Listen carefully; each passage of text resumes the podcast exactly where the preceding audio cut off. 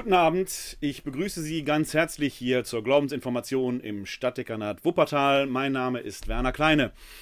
Die Glaubensinformation ist ein Projekt der katholischen Citykirche Wuppertal, das wir normalerweise live im katholischen Stadthaus durchführen als Präsenzveranstaltung. Seit Beginn der Corona-Pandemie treffen wir uns allerdings hier in diesem Online-Format und so begrüße ich Sie ganz herzlich wenn Sie sich live hier im Webinar zugeschaltet haben unter www.kck42.de-webinar oder wenn Sie uns live bei Facebook verfolgen, vielleicht hören Sie sich hinterher auch die Audioaufzeichnung an, die dann als Audiopodcast in meiner Podcast-Seite unter podcast.pr-werner-kleine.de veröffentlicht wird. Dort können Sie sich die Glaubensinformation auch als Podcast abonnieren und so in Ihrem Podcatcher anhören oder Sie schauen sich das Video hinterher als Aufzeichnung bei YouTube an. Wo auch immer, wie auch immer, seien Sie herzlich willkommen hier zur heutigen Glaubensinformation. Wenn Sie am 23.02.2022 live dabei sind, dann können Sie sich eben auch live hier ins Webinar schalten unter www.kck42.de-webinar. Dann haben Sie die Möglichkeit, hier auch Fragen zu stellen und mit mir direkt und unmittelbar ins Gespräch zu kommen. Machen Sie davon gerne Gebrauch. Die Glaubensinformation selbst findet in der Regel zweiwöchentlich statt. Äh, Im Wechsel sind das dann systematisch-theologische Themen oder bibeltheologische Themen. Manchmal geht es auch so ein bisschen überein, ist ja klar, weil die Bibel nicht neben der Theologie der systematischen steht, sondern das eine das andere befruchtet. Aber normalerweise kann man das so etwas kategorisieren. Heute haben wir ein sakramententheologisches Thema. Es soll um Buße und Beichte gehen. Das Thema lautet Sakramententheologie, äh, Sakramente im Leben der Kirche so. Sakramente im Leben der Kirche 2, Buße und Krankensalbung. Das soll das Thema des heutigen Abends sein. Wie gesagt, normalerweise treffen wir uns zweiwöchentlich. Im Wechsel eben systematisch-theologisch oder bibeltheologische Abende. Jeder Abend steht für sich. Man muss sich nicht anmelden, man muss sich nicht abmelden. Man kann einfach an diesem Thema partizipieren. Wenn man über das Jahr alle Themen mitverfolgen würde, dann hätte man von den Sommerferien beginnend bis zu den Sommerferien reichend, das ist so immer eine Saison bei uns, dann hätte man eine Art großen Glaubenskurs mitgemacht, weil sich die Glaubensinformation ganz grob am großen Glaubensbekenntnis der Kirche, dem Niceno-Konstantinopolitaneum, orientiert. Deswegen wiederholen sich manche Themen über die Jahre immer wieder weil es ursprünglich mal ein Kurs war, der für Taufbewerber gestaltet wurde, dann aber auf viele andere Interessierte traf. Ein Teil der Themen, so etwa ein Viertel, ein Drittel der Themen, tausche ich aber jedes Jahr aus und das ist Ihre Chance.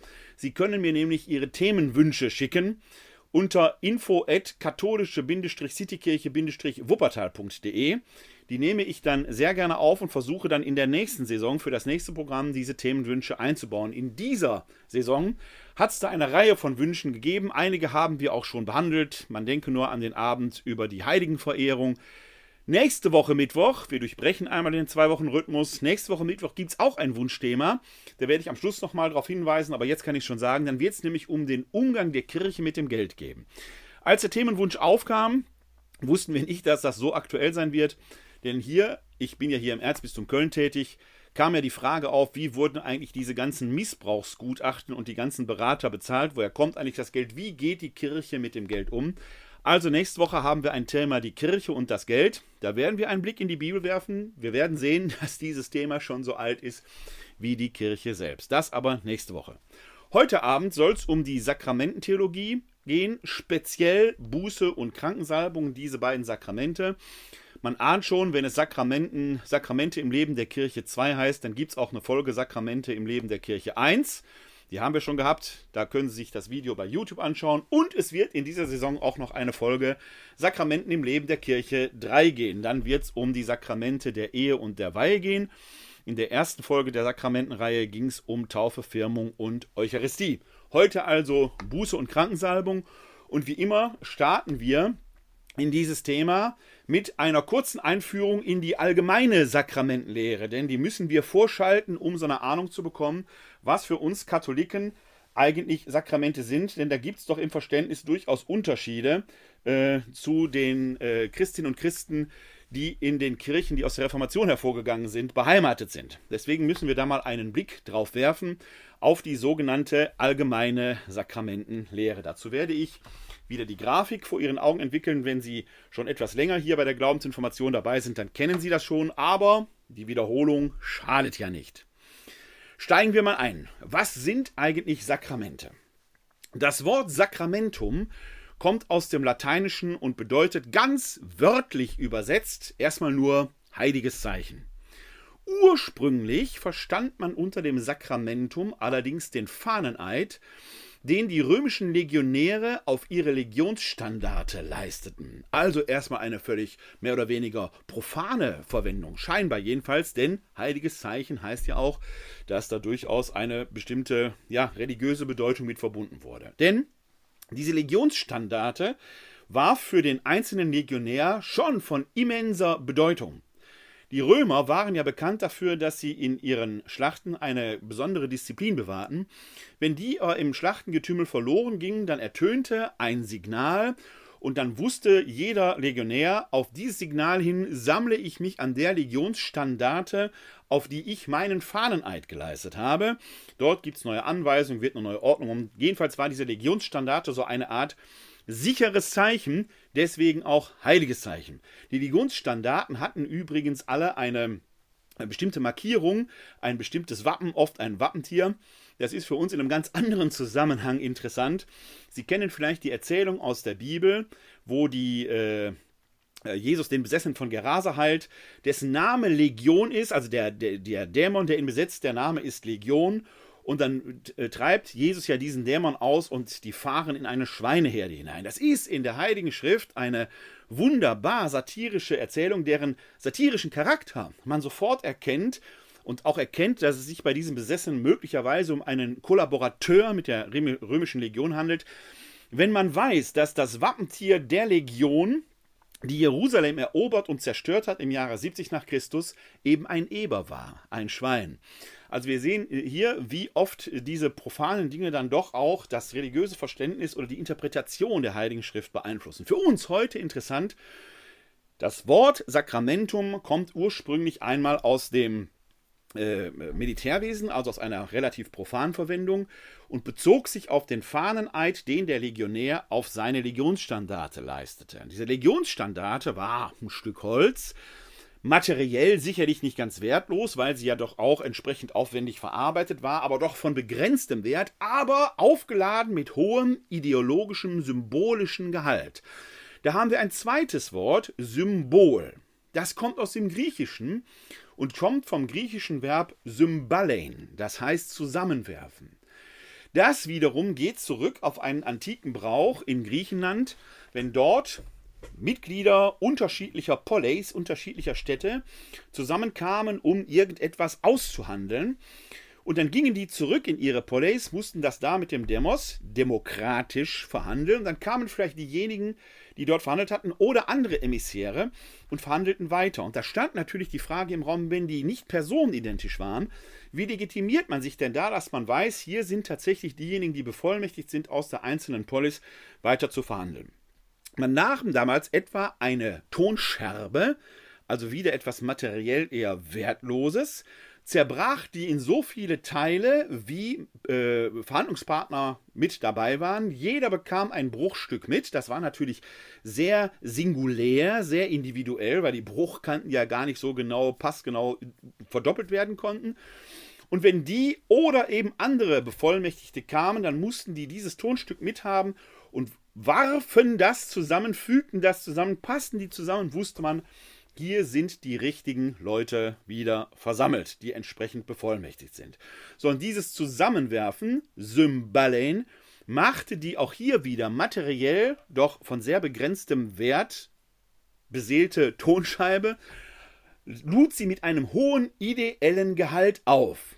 Das macht Symbole aus, die haben möglicherweise einen sehr begrenzten Wert, tragen aber einen hohen ideellen Gehalt in sich. Hier muss man an dieser Stelle eine kleine Abgrenzung vollziehen äh, zu einem anderen verwandten äh, äh, Wort, nämlich dem Zeichen. Um das deutlich zu machen, versuche ich mal meinen Bildschirm zu teilen, um Ihnen das hier ähm, auf meinem Whiteboard entsprechend zu zeichnen. Ich muss erst mein äh, Pad hier mit dem äh, äh, mit dem Zoom koppeln. Das habe ich jetzt geschafft. Nehmen wir einmal an, wir hätten ein Symbol. Da habe ich gerade schon gesagt, dass das Symbol eben eine sichtbare Wirklichkeit hat, die nennen wir S. Und in dem Symbol kommt jetzt eine nicht sichtbare Wirklichkeit zum Ausdruck, das, was bezeichnet wird. Die ist in dem Symbol selbst aber enthalten. Davon unterscheiden wir das Zeichen, das ist ein kleiner feiner Unterschied. Auch hier haben wir wieder eine sichtbare Realität. Und die verweist auf das Bezeichnete. Also die sichtbare Realität, das ist quasi das, was die Schnittmenge zwischen Symbol und Zeichen ist. Aber im Symbol kommt das Bezeichnete selbst zum Ausdruck, während ein Zeichen auf das Bezeichnete verweist. Wir können das deutlich machen, wenn wir etwa, wir sind ja hier im Erzbistum Köln, an den Kölner Dom denken. Den versuche ich mal mit den mir gegebenen bescheidenen Möglichkeiten zu zeichnen. Aber man kann hoffentlich erahnen, dass es der Kölner Dom sein soll, mit seinen zwei Türmen. Wenn ein Kölner oder eine Kölnerin diesen Dom sieht, und sei es nur auf einem Foto in Rio de Janeiro oder sonst wo, dann wird dieser Person das Herz aufgehen. Denn der Dom, wir stehen einen Tag vor Weiberfastnacht, die dollen fünf Tage fallen an hier im Rheinland. Molosse der Dom in Köln wird ja sogar hier gesungen. Dieser Dom ist ein Symbol für die Stadt Köln und jede Kölnerin, jeder Kölner, deren Herz an dieser Stadt hängt, der wird das Herz aufgehen, wenn sie den Kölner Dom sieht. Der ist einmalig und mit hohem symbolischen Gehalt aufgeladen. Sehen wir hingegen das hier. Ein Schild, schwarze Schrift auf gelbem Grund, dann ist dieses Gefühl noch lange nicht so dabei, denn das Schild ist ein Zeichen, ein Verkehrszeichen, hier beginnt die geschlossene Ortschaft, die sich Köln nennt. Das gibt's massenhaft. Man sieht hieran schon den Unterschied. Symbole haben etwas Einmaliges, während Zeichen oft massenhaft auftreten können. Und das ist schon ein ganz bestimmter Unterschied. Das zweite aber ist, man muss, um Symbole verstehen zu können, initiiert sein. Ich komme gebürtig aus Essen. Bei mir wäre eine solche Werthaltigkeit etwas anderes, etwa wenn ich den Förderturm der Zeche Zollverein sehe. Dann lösen sich in mir diese Gefühle, diese Assoziationen aus, die Kölnerinnen oder Kölner mit dem Kölner Dom haben. Man muss also in einer gewissen Weise initiiert sein, man muss die Zeichen entsprechend lesen können. Solche Symbole, in denen eine sichtbare, materiell möglicherweise sehr begrenzte Wirklichkeit eine nicht sichtbare ideale Realität zum Ausdruck bringt, spielen in unserem Leben eine große Rolle. Sie alle werden solche Symbole zu Hause haben. Das kann der Ehering sein, es kann eine wunderbare Urlaubserinnerung sein. Die Außenstehende, die nicht daran partizipieren, möglicherweise in ihrer Werthaltigkeit gar nicht verstehen können. Für sie aber sind die, ich sag mal, heilig, einmalig, nicht austauschbar. Hier auf meinem Schreibtisch und das ist der Vorteil jetzt äh, unserer digitalen Kommunikation. Da kann ich das zeigen. Wenn ich im katholischen Stadthaus bin, habe ich das gar nicht dabei. Hier auf dem Schreibtisch links von mir liegt zum Beispiel dieser kleine Kreisel. Ich halte den mal in die Kamera. Ich hoffe, Sie können ihn einigermaßen erkennen. Dieser kleine Kreisel ist ein Blechspielzeug, das mein Großvater, der 1975 verstorben ist, mit mir gespielt hat. Das ist so ein Nimm- und Gib-Spiel. Und da bin ich äh, als Kind bei meinem Opa gewesen, der hat es mit mir immer gespielt. Als mein Opa 1975 gestorben ist, ist dieser Blechkreisel irgendwie, ich weiß gar nicht mehr wie, in meinen Besitz gelangt. Er hat mich seitdem mein Leben lang begleitet und ist hier zu Hause bei mir immer in greifbarer Nähe. Der ist mir heilig, weil in diesem Blechkreisel mein Opa gegenwärtig ist. Der ist natürlich nicht mein Opa.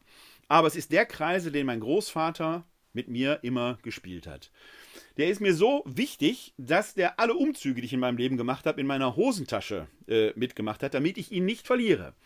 Denn wenn der mal weg ist, könnte ich mir einen neuen Blechkreisel kaufen. Es ist aber nicht der Blechkreisel, den mein Großvater mit mir geschrieben, äh, mit, mit mir gespielt hat.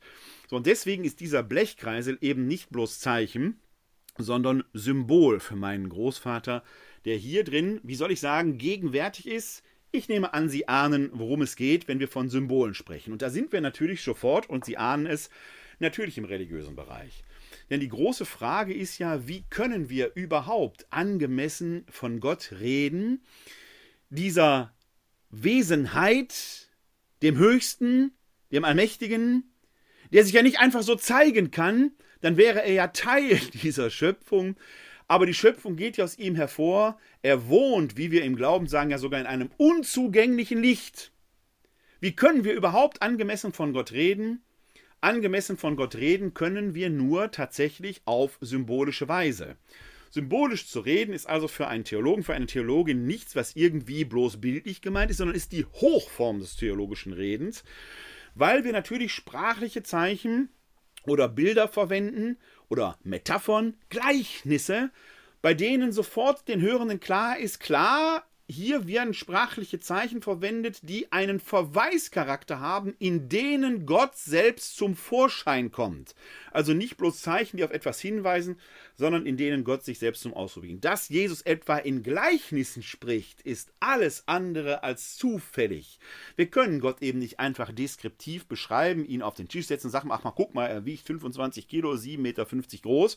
So funktioniert es ja eben nicht sondern wir können von Gott metaphorisch sprechen, indem wir sagen, Gott ist wie ein Vater. Das Wie ist ja wichtig. Der ist ja eben nicht jetzt männlich oder weiblich, sondern er ist wie ein Vater. Oder wie eine Glucke, die ihre Küken unter den Flügeln birgt. Oder er ist wie ein guter Hirt und so weiter und so weiter. Gleichnisse sind symbolische Reden über Gott, wenn wir sie auf Gott entsprechend anwenden. Symbole können also Gegenstände sein, symbolisch kann man sprechen und natürlich kann man symbolisch handeln. Und da sind wir bei den Sakramenten. Und dazu schauen wir mal, wie wir das jetzt entsprechend aufdröseln können. Ich teile wieder mein iPad. Denn wie bringt Gott sich selbst zum Ausdruck? Nach unserem christlichen Glauben hat er das einmal und unüberbietbar getan in Jesus Christus. Wir verehren Jesus Christus und wir bekennen ihn ja als wahren Menschen und wahren Gott. Gibt es ja eine eigene Folge zu. Ich glaube, das war die letzte oder vorletzte Folge. Da haben wir uns intensiv, die vorletzte Folge haben wir uns intensiv damit befasst. Wieso bezeichnen wir Christen Jesus Christus als wahren Mensch und wahren Gott? In dem Mensch Jesus bringt Gott sich selbst zum Ausdruck. Der verweist nicht einfach darauf. Gott ist in Jesus Christus selbst da. Das heißt, wir haben die sichtbare Wirklichkeit Mensch bei Jesus, in der die nicht sichtbare Wirklichkeit Gott sich offenbart. Deswegen und weil das einmalig und unüberbietbar ist, bezeichnen wir Jesus Christus auch als Ursymbol. Und weil die Sakramente ja Symbole sind, könnte man auch sagen Ursakrament. Wir bleiben mal hier bei dem Wort Symbol, aber Sie könnten hier statt Symbol auch Sakrament sagen. Also Jesus Christus ist das Ursymbol, in dem Gott sich uns Menschen unüberbietbar offenbart. Jetzt hat Jesus Christus hier auf der Erde gut 30 Jahre gelebt, hat in dem letzten Jahr oder in den letzten Monaten seines Lebens öffentlich gepredigt, gewirkt, gehandelt, in Wort und Tat das Nahreich Gottes verkündet er stirbt schlussendlich am Kreuz, wird von den Toten auferweckt und fährt zum Himmel auf. Vorher aber gibt er den Seinen noch den Auftrag, was ihr binden werdet, wird gebunden sein, was ihr lösen werdet, wird gelöst sein. Er gibt ihnen also die Vollmacht mit, in seinem Namen weiterzuhandeln, die Fragen, die neu auftauchen, zu lösen und an die Zusagen, die sie geben, sich selbst auch zu binden. Das Werk Jesu geht also in seinen Jüngern, speziell den Aposteln, dem Zwölferkreis, weiter. Er gibt ihnen die Vollmacht mit. Die Apostel geben ihrerseits die Vollmacht an Nachfolger weiter. Durch Handauflegung und Gebet, wie es in der Heiligen Schrift beschrieben wird, die nennt man dann aber eben nicht mehr Apostel, weil man nach der Aussage der Apostelgeschichte ja nur Apostel sein konnte, wenn man selbst Augen- und Ohrenzeuge der Ereignisse um Jesus Christus von Anfang an, vor allen Dingen von Kreuztod und Auferstehung Jesu war. Das war natürlich für die zweite Generation schon schwierig, für die dritte zumal. Deswegen geben die Apostel ihre Vollmachten durch Handauflegung und Gebet an Nachfolger weiter, die man dann Episkopoi nennt, Episkopen. Das kommt aus dem Griechischen Epi ist auf, Skopos ist Seher. Also ein Episkopos ist ein Aufseher. Ursprünglich ein Begriff aus dem griechischen Verwaltungswesen. Ein Episkopos war so eine Art Amtsvorsteher. Und aus Episkopos wird sprachlich durch verschiedene Verschiebungen Episkopos, Biskop, Bischof, Bischof. Die Bischöfe, die wir in der römisch-katholischen Kirche haben oder auch in der orthodoxen Kirche, bei den Kirchen, die aus der Reformation hervorgegangen sind, sieht das ein bisschen anders aus. Werden wir gleich kurz sehen. Handelt es sich also nach römisch-katholischem Verständnis um Nachfolger der Apostel, die ihre Vollmacht durch Handauflegung und Gebet erhalten haben und schlussendlich auf mindestens einen der zwölf Apostel zurückführen können. Die Gemeinschaft der Bischöfe zusammen mit den Glaubenden bildet dann die Kirche. In der Kirche geht also das Werk Jesu weiter, weswegen wir die Kirche auch als Grundsakrament oder Grundsymbol bezeichnen. So, die Kirche hat also jetzt von Jesus anvertraut bekommen, sein Werk entsprechend weiterzuführen. Deswegen male ich jetzt hier so eine Schatzschale in die Grafik hinein. In dieser Schatzschale ist alles drin, was der Kirche anvertraut ist, damit sie es zum Wohle und zum Heil der Menschen verwaltet. Da ist das Wort Gottes drin, äh, da sind Gebete drin, da ist äh, die gesamte Tradition drin, die Heilige Schrift und so weiter und so weiter. Unter anderem auch sieben Zeichenhandlungen, nein, ich muss korrekter eben sagen, sieben symbolische Handlungen, in denen nach römisch-katholischem Verständnis biblisch begründet die Nähe Gottes zu den Menschen zum Ausdruck kommt. Die male ich jetzt mal hier hin, wie so ein Springbrunnen, weil die Kirche die Aufgabe eben hat, diese äh, äh, Aufgabe unter die Menschen zu verteilen. Und hier muss ich schon zwei kurze Abgrenzungen machen. Die Kirche kennt viele Zeichen und Riten, die sie zum Wohle der Menschen verwandelt, verwaltet, verwandelt vielleicht auch, verwaltet. Äh, zum Beispiel nehmen wir mal Segnungen und Beerdigungen. Wenn wir eine solche Zeichenhandlung haben, von denen jeder und jeder klar ist, die ist zum Wohle der Menschen da und der Wille Gottes bringt sich darin zum Ausdruck, dann sprechen wir von einer solchen Zeichenhandlung, und jetzt benutze ich bewusst Zeichenhandlung, von einer Sakramentalie. Da ist ein Diminutiv drin. Eine Beerdigung ist eine Sakramentalie, sehr nah am Sakrament dran, aber doch noch nicht ganz Sakrament. Von einem Sakrament als symbolischer Handlung sprechen wir in der römisch-katholischen Tradition wenn wir eine solche symbolische Handlung biblisch begründet im Willen Gottes verorten können. Das ist die katholische Definition. Die Definition der Kirchen, die aus der Reformation hervorgegangen sind, sagt, es braucht einen unmittelbaren Einsetzungsbefehl Jesu. Das schränkt also die Sakramentenzahl ein. Das werden wir gleich sehen. Ich werde da gleich darauf verweisen für die römisch-katholische Tradition gilt, wir müssen eine solche symbolische Handlung biblisch begründet im Willen Gottes verorten können. Und da kommen wir in der römisch-katholischen Tradition auf eine Siebenzahl. Klammer auf, die Siebenzahl ist nicht vom Himmel gefallen. Es hat im Mittelalter auch mal zwölf Sakramente gegeben und so weiter. Also ähm, manche Sakramente, die wir heute als solche erkennen, waren im Mittelalter noch nicht so bei Bewu Bewusstsein. Zum Beispiel die Ehe, das werden wir gleich sehen, gilt heute als Sakrament. Im Mittelalter gab es eher die Segnung eines Ehebettes, das war also eher so Richtung Sakramentalie. Eine theologische Klärung, was nun als Sakrament gelten soll oder nicht, wurde auf dem Konzil von Trient im 16. Jahrhundert äh, vorgenommen. Da wurde quasi diese Siebenzahl definiert. Und deshalb gilt bei uns in der katholischen Kirche jetzt diese Siebenzahl als Sakrament biblisch begründet im Willen Gottes zu verorten. In der äh, protestantischen Tradition braucht man dafür eben einen unmittelbaren Einsetzungsbefehl. Jetzt gucken wir das mal an. Ich werde dann diese Abgrenzung protestantisch-römisch-katholisch gleich auch entsprechend erklären. Wir gehen diese Siebenzahl der Sakramente einmal durch. Muss ich mal eben wieder teilen. Brauche immer einen kleinen Moment, bis ich dann hier die Kopplung hinbekommen habe. So, da sehen Sie das wieder.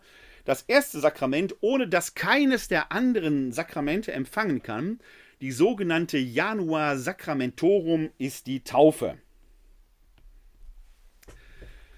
Bei der Taufe gibt es sogar einen Einsetzungsbefehl. Jesu gilt also auch in der protestantischen Tradition als Sakrament. Der Auferstandene gibt den Sein vor seiner Himmelfahrt mit. Äh, zum Beispiel Markus Evangelium, ganz zum Schluss, äh, Kapitel 16, Vers 15, glaube ich, geht hin in alle Welt, verkündet das Evangelium allen Geschöpfen und tauft sie im Namen des Vaters, des Sohnes und des Heiligen Geistes. Tauft, Imperativ, Einsetzungsbefehl.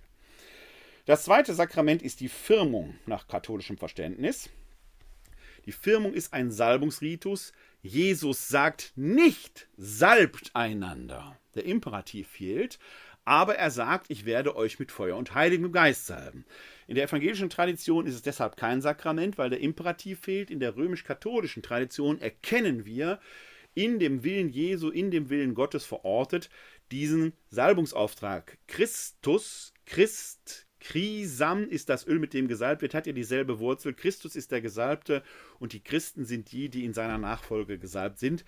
In unserer römisch-katholischen Tradition deshalb Sakrament. Dann haben wir die Eucharistie, auch als Abendmahl bezeichnet, je nachdem, äh, in welcher Tradition man steht. Da haben wir wieder einen Einsetzungsbefehl, denn in den Einsetzungsberichten in der Heiligen Schrift heißt es ja, tut dies zu meinem Gedächtnis. Deshalb gilt das Abendmahl auch in der evangelischen Tradition als sakramental. Wir streiten zwar zwischen der römisch-katholischen Kirche und den Kirchen, die aus der Reformation hervorgegangen sind, um das Verständnis des Abendmahls. Wir streiten um die Amtstheologie. Wer darf dem Abendmahl vorstehen? Wir streiten darum, ist Jesus jetzt in der Hostie gegenwärtig, ja oder nein? Darüber kann man äh, äh, streiten und darüber muss man vielleicht auch streiten. Dass es sich um Sakramente handelt, darüber besteht aber kein Zweifel, dass es ein sakramentales Grundverständnis in dieser Sache gibt.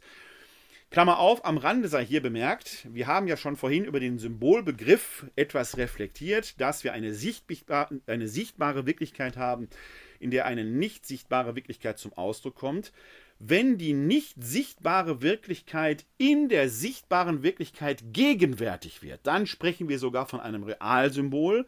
In unserem römisch-katholischen Verständnis glauben wir ja, dass während der Messe durch das Hochgebet aus Brot und Wein Leib und Blut Christi wird. Wir haben also nicht mehr Brot vor uns, sondern die Substanz ist zum Leib Christi geworden. Deshalb bezeichnen wir hier in diesem Fall sogar die Eucharistie als Realsymbol. Dann haben wir das Sakrament der Buße oder Beichte. Das geht zurück auf die sündenvergebende Wirkung, äh, äh, auf, die, auf das sündenvergebende Handeln Jesu. Wir haben also eine eindeutige Praxis, dass Jesus dazu auffordert, einander die Sünden zu vergeben. Äh, er sagt in der Heiligen Schrift sogar, ihr sollt siebenmal, siebzigmal euch einander vergeben. Er sagt aber nicht, vergebt siebenmal, siebzigmal. Ist kein Imperativ. Das ist eine andere grammatikalische Form. Es ist aber, da will ich ehrlich sein, bei manchen evangelischen Theologen etwas strittig, ob das nicht doch auch sakramentalen Charakter hat. Man kennt auch in der evangelischen Tradition die Beichte, aber es ist nicht so ganz klar, ist es jetzt sakramental oder nicht. Bei uns Katholiken, wir erkennen im sündenvergebenden Handeln Jesu den deutlichen Willen Gottes, das weiterzuführen. Dann haben wir die Krankensalbung. Sie merken also, das sind die beiden Sakramente, um die es heute Abend geht. Jetzt habe ich hier leider das Radiergummi angeschaltet. So, da sind wir wieder. Die Krankensalbung. Die Krankensalbung geht zurück und auch das schauen wir uns gleich näher an. Auf äh, A, die besondere Hinwendung Jesu zu den Kranken, aber wir haben auch im Jakobusbrief, und da schauen wir gleich nochmal drauf, wenn wir näher über die Krankensalbung sprechen werden, einen Hinweis, dass in der frühen Kirche schon die Ältesten gerufen wurden, wenn jemand schwer krank war. Die Krankensalbung ist kein Sakrament, das man empfängt, wenn man einen Schnupfen hat, sondern bei der Krankensalbung geht es um Todes- und Lebensgefahr, eine Erkrankung, die den Menschen in diese Situation bringt, psychischer oder physischer Natur. Schauen wir gleich aber näher drauf. Dann kennen wir die, ähm, die Ehe als Sakrament. Das geht zurück auf den Schöpfungswillen Gottes selbst. Das steht schon im Buch Genesis äh, wo Gott zu den ersten Menschen sagt, Adam und Eva, seid fruchtbar und mehret euch. Es gibt also im Schöpfungswillen begründet diese Hinwendung zur Ehe, diesen Auftrag zur Ehe mit dem Ziel der Zeugung von Nachkommenschaft. Das erwähne ich an dieser Stelle besonders. Wir werden in der Sakramententheologie 3, also Sakramente im Leben der Kirche 3, da ja noch genauer darauf eingehen, aber ich will das hier jetzt sagen, weil wir gerade auch die Aktion Out in Church, die beeindruckende Aktion Out in Church äh, vor einigen Wochen ja hatten.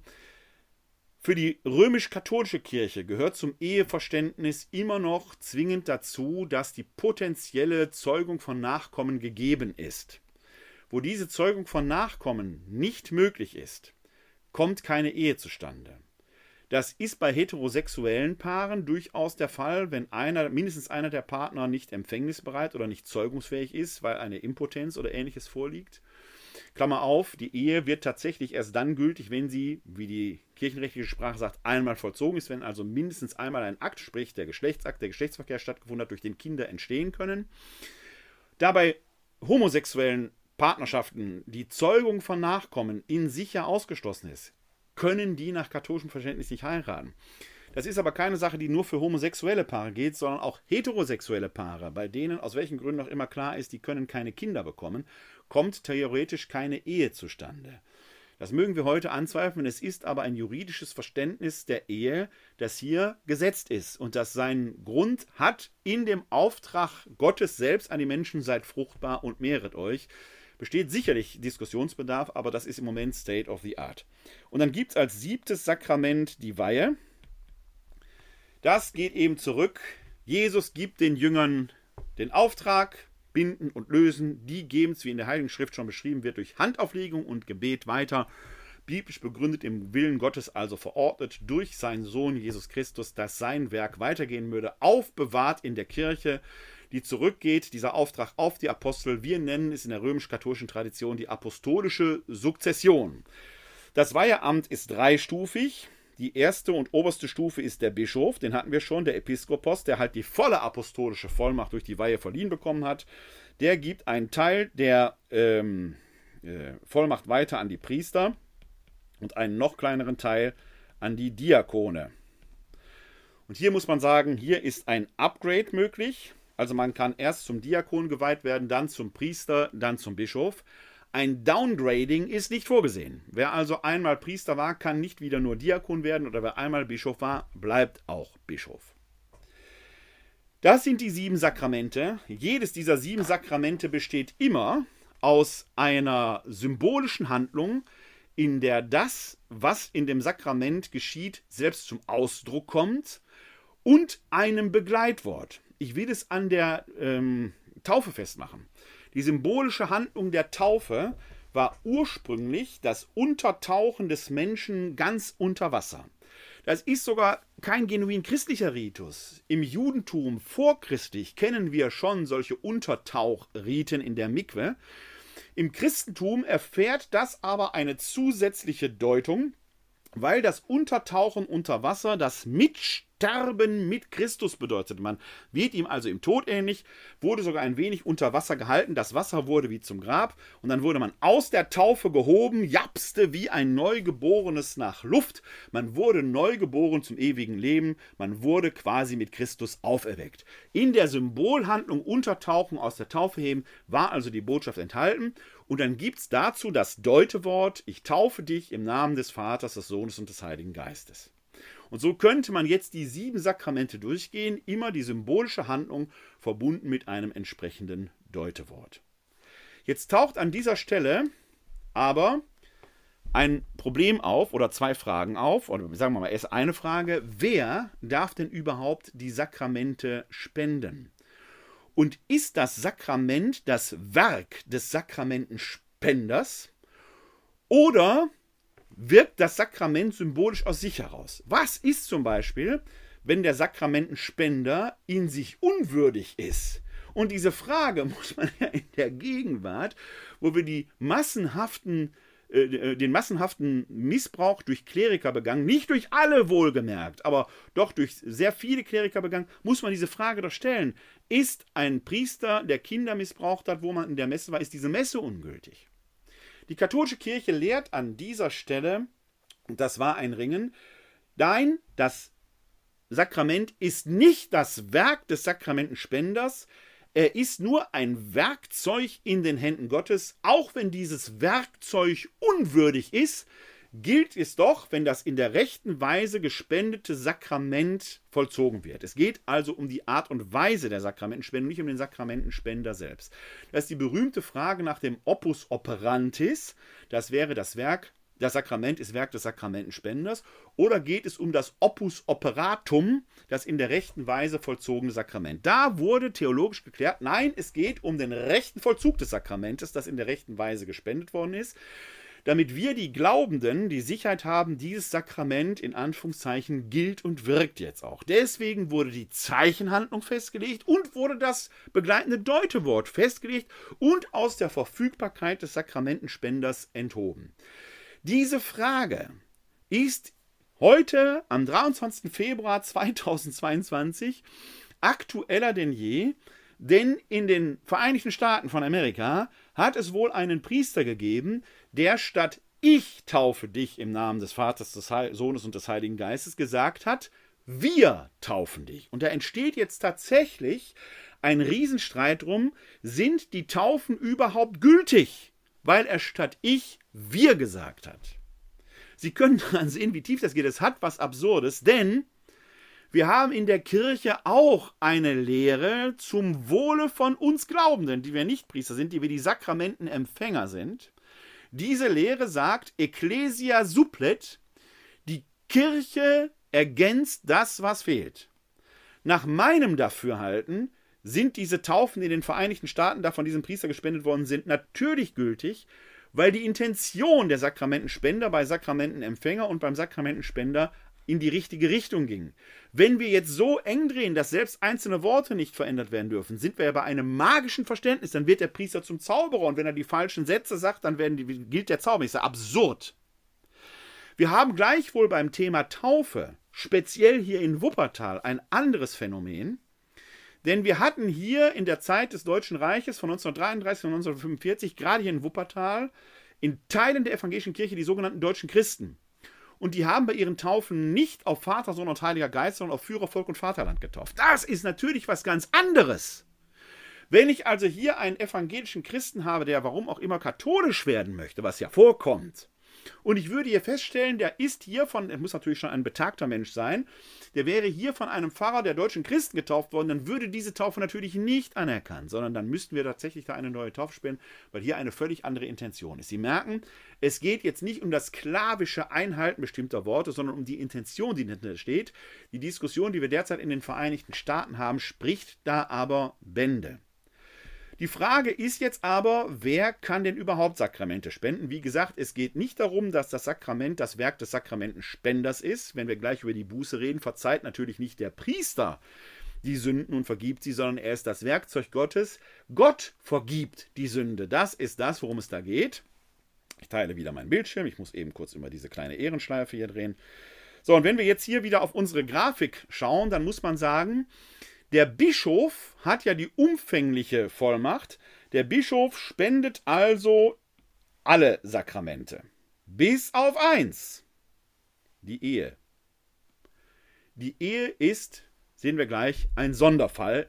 Da assistieren Bischof, Priester oder Diakon in Anführungszeichen nur dabei. Werfen wir aber gleich einen Blick drauf.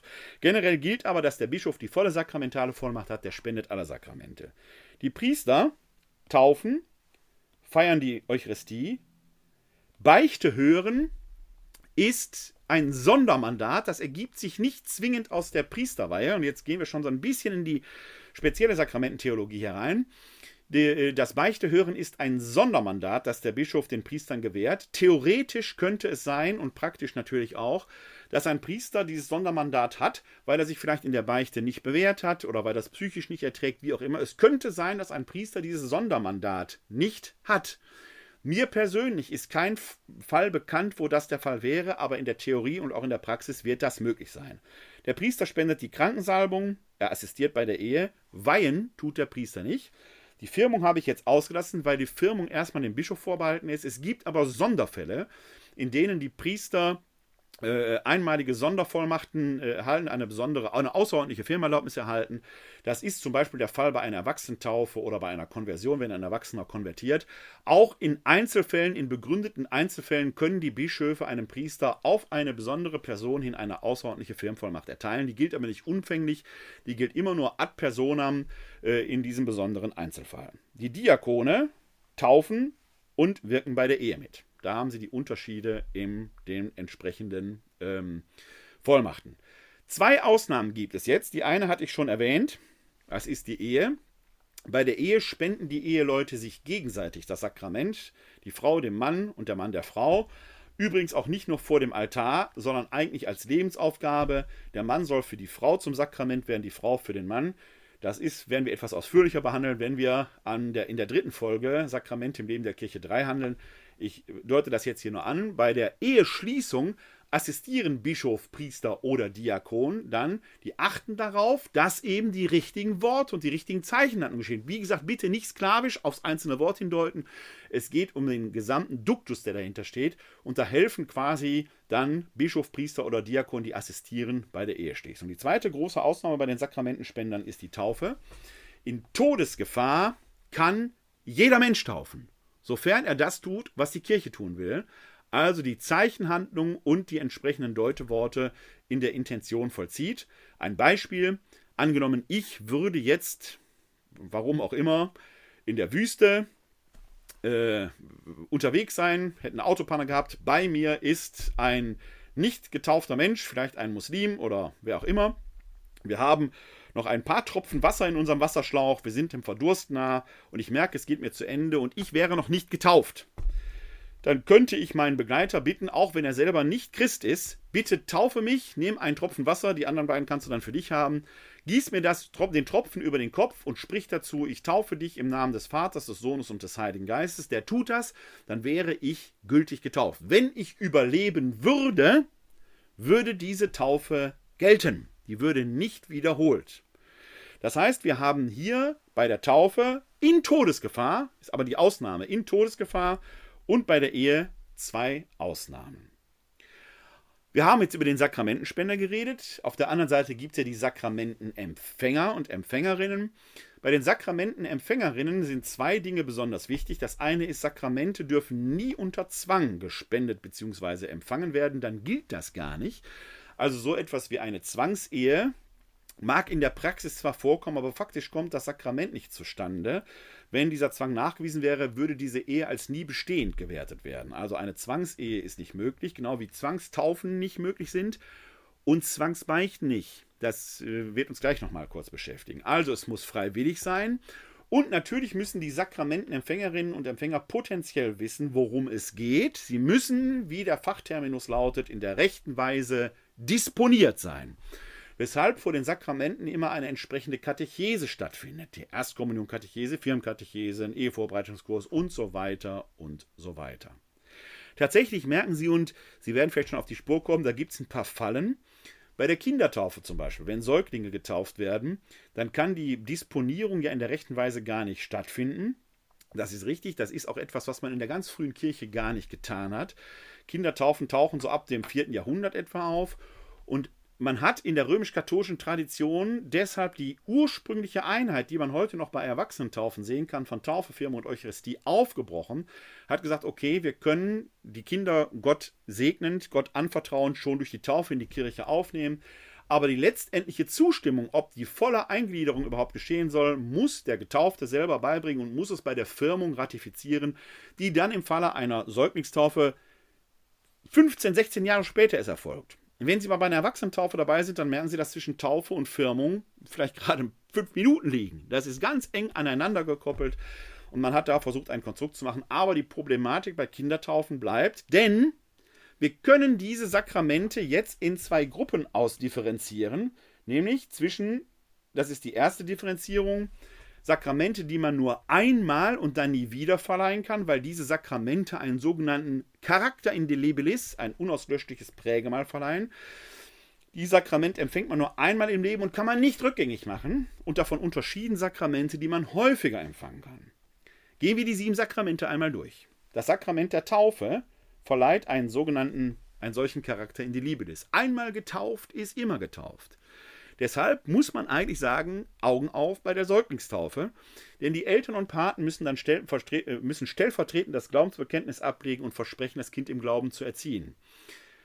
Ich persönlich bin der Meinung, dass man allen Eltern Respekt zollen sollte, die sagen, das Kind soll irgendwann selbst entscheiden. Da ist was dran, auch weil es ein eigenes Erleben der Taufe gibt. Das ist mir nämlich verloren gegangen. Ich wurde getauft, als ich drei Wochen alt war. Ich war dabei, da gibt es Fotos, aber ich habe null Erinnerung daran. Dabei ist gerade der Taufritus ja sehr eindrücklich.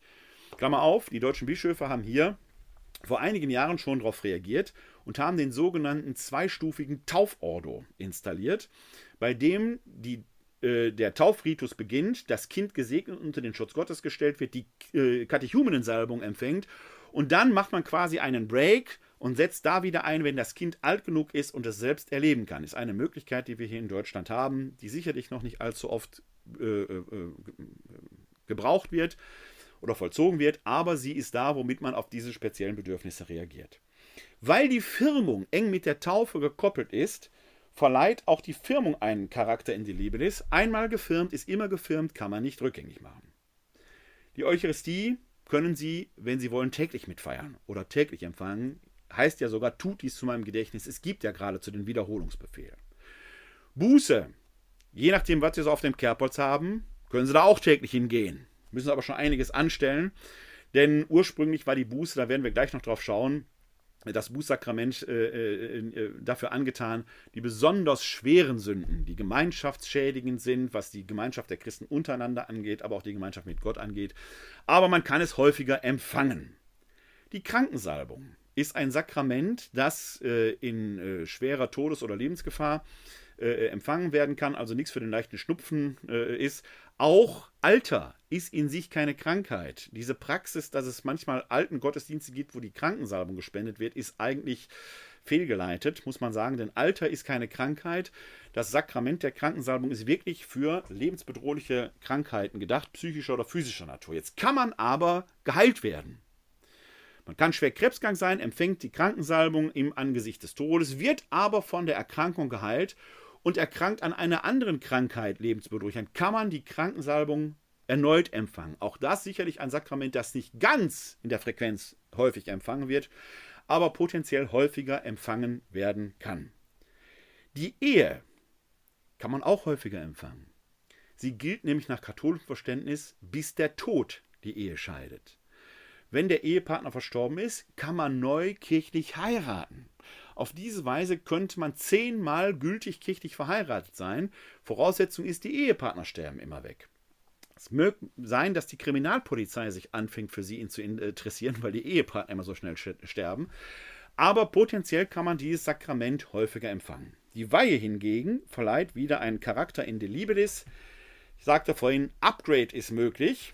Also es kann immer ein Päckchen draufkommen, aber ein Downgrade nicht. Ist man einmal Priester, ist man aber immer Priester. Man könnte sicherlich Bischof werden, aber einmal Bischof ist immer Bischof.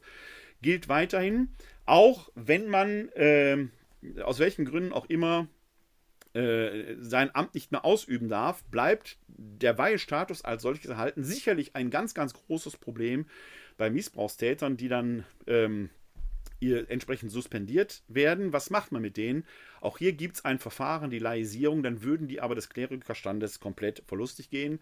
Die Weihe selber aber kann nicht wiederholt werden. Die würde in dem Sinne weiter gelten. Das ist der eine Rubrizierung, die wir haben, dass wir ein Ordnungssystem haben zwischen Sakramenten, die man einmal und Sakramenten, die man mehrmals empfangen kann. Und dann können wir diese Sakramente noch, ich sag mal, thematisch ordnen. Dann würden drei Themenbereiche entstehen.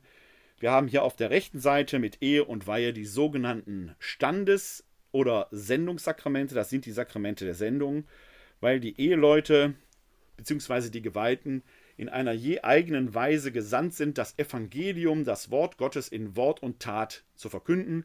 Bei den Eheleuten sicherlich auch durch die Erziehung der Kinder im Alltags-, im Berufsleben und klar bei den Geweihten, die haben die Verkündigung des Evangeliums ja quasi zum Beruf gemacht.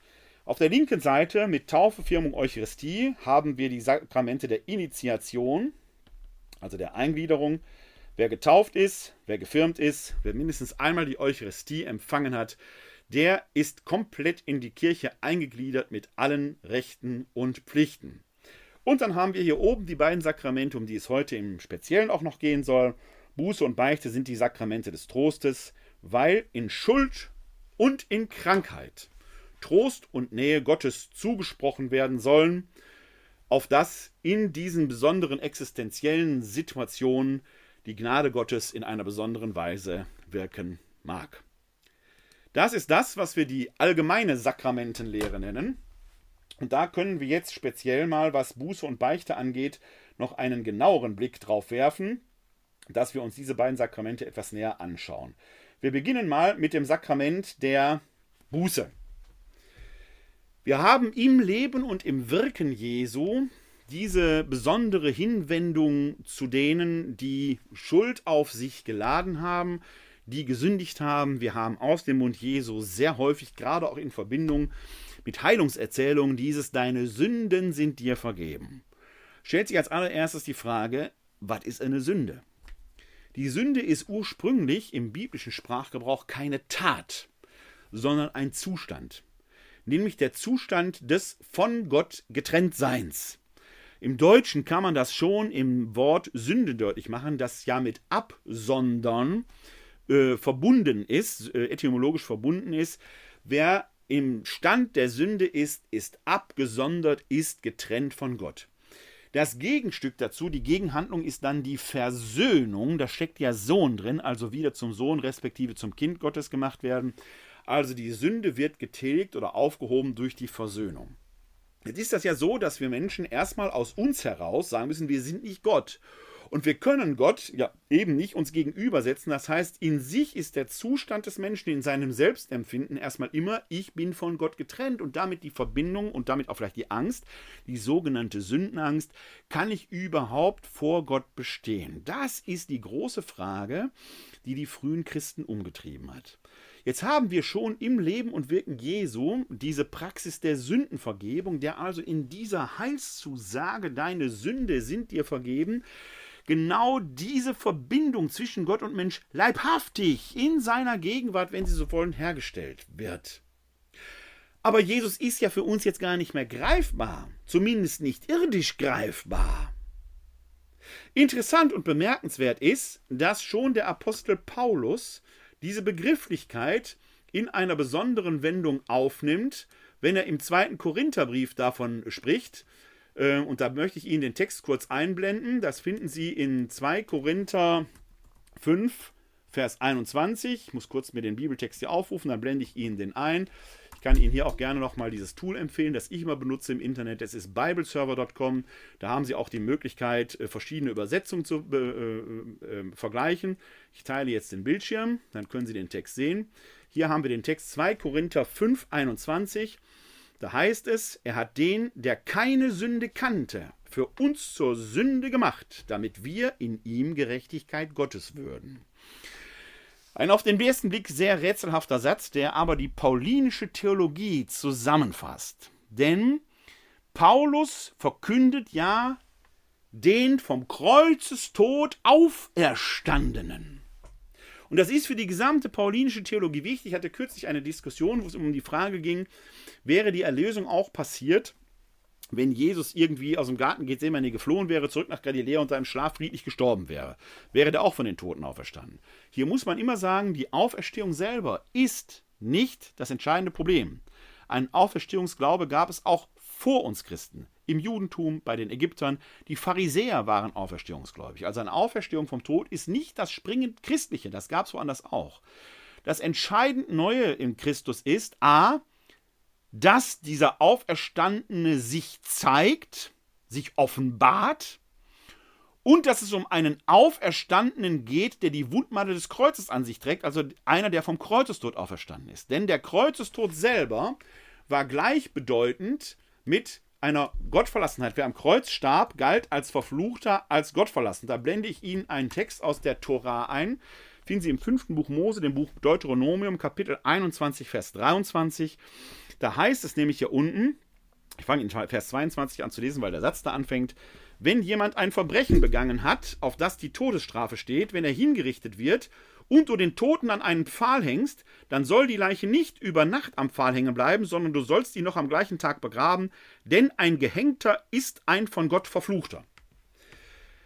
Bei diesem Text geht es also darum, hier geht es noch, der die Todesstrafe verdient hat, aber dieser Satz, ein Gehängter ist ein Gott verfluchter, war gleichbedeutend in dieser Zeit damals, dass wer am Holze hängend stirbt, geradezu den Beweis liefert, dass Gott verlassen ist. Im Falle Jesus ruft Jesus das ja selbst, mein Gott, mein Gott, warum hast du verlassen? Seine Gegner verspotten ihn, wenn du der Sohn Gottes bist, steig doch herunter. Also die Tatsache, dass Jesus am Kreuz stirbt, weist ihn quasi als einen Gott verfluchten aus. Da geht es gar nicht um Frage von Schuld oder Unschuld. Die Tatsache, der stirbt am Kreuz, heißt, der ist von Gott verlassen. Punkt. wer von Gott verlassen ist, ist von Gott getrennt. Deshalb kann Paulus hier sagen, ich blättere zurück, 2 Korinther 5, 21, er hat den, der keine Sünde kannte. Denn wir Christen bekennen doch wahrer Gott und wahrer Mensch. In Jesus bringt sich Gott doch selbst unüberbietbar zum Ausdruck. Der ist also gar nicht von Gott getrennt. Es geht nicht darum, dass Jesus mal nicht böse war. War er. Der hat mit den äh, Pharisäern und den Schriftgelehrten gerungen, hat Weherufe über die ausgestoßen. Denken Sie nur an die Tempelreinigung, wo er zornig war. Also dieser Jesus ist kein sanftes Lamm gewesen. Der hat sich angelegt, ja. Also etwas, was man heute vielleicht als Sünde bezeichnet. Darum geht es aber gar nicht im biblischen Sprachgebrauch. Dieser Jesus kann die Sünde gar nicht kennen, weil Gott in ihm ist. Der ist nicht von Gott getrennt. Der ist unüberbrückbar, mit Gott verbunden, unverrückbar. Er hat den, der keine Sünde kannte, für uns zur Sünde gemacht. Am Kreuztod zu sterben war Ausweis des Gottverlassenseins, des Sünderseins. Und da haben Sie das. Es geht bei der Sünde nicht um Taten, sondern um einen Zustand. Sie können vielleicht durch eine Tat in diesen Zustand gelangen, scheinbar. Aber die Sünde ist erstmal der Zustand des Gottgetrenntseins. Dann geschieht hier der entsprechende Change, damit wir in ihm Gerechtigkeit Gottes würden, denn dass Jesus nicht im Tod geblieben ist, sondern von Gott auferweckt worden ist. Das ist dann das urchristliche Paradox, der Gottverlassene wird von Gott gerettet, die Keimzelle des christlichen Glaubens, die Paulus in diese Reflexion hineintreibt.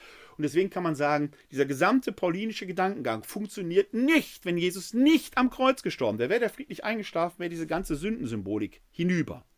Die ist aber für Paulus essentiell, wie wir an einem anderen Beispiel sehen werden, denn wir sehen dann in diesem sündenvergebenden Handeln Jesu den einen Link hin. Jesus will, dass wir die Sünden vergeben.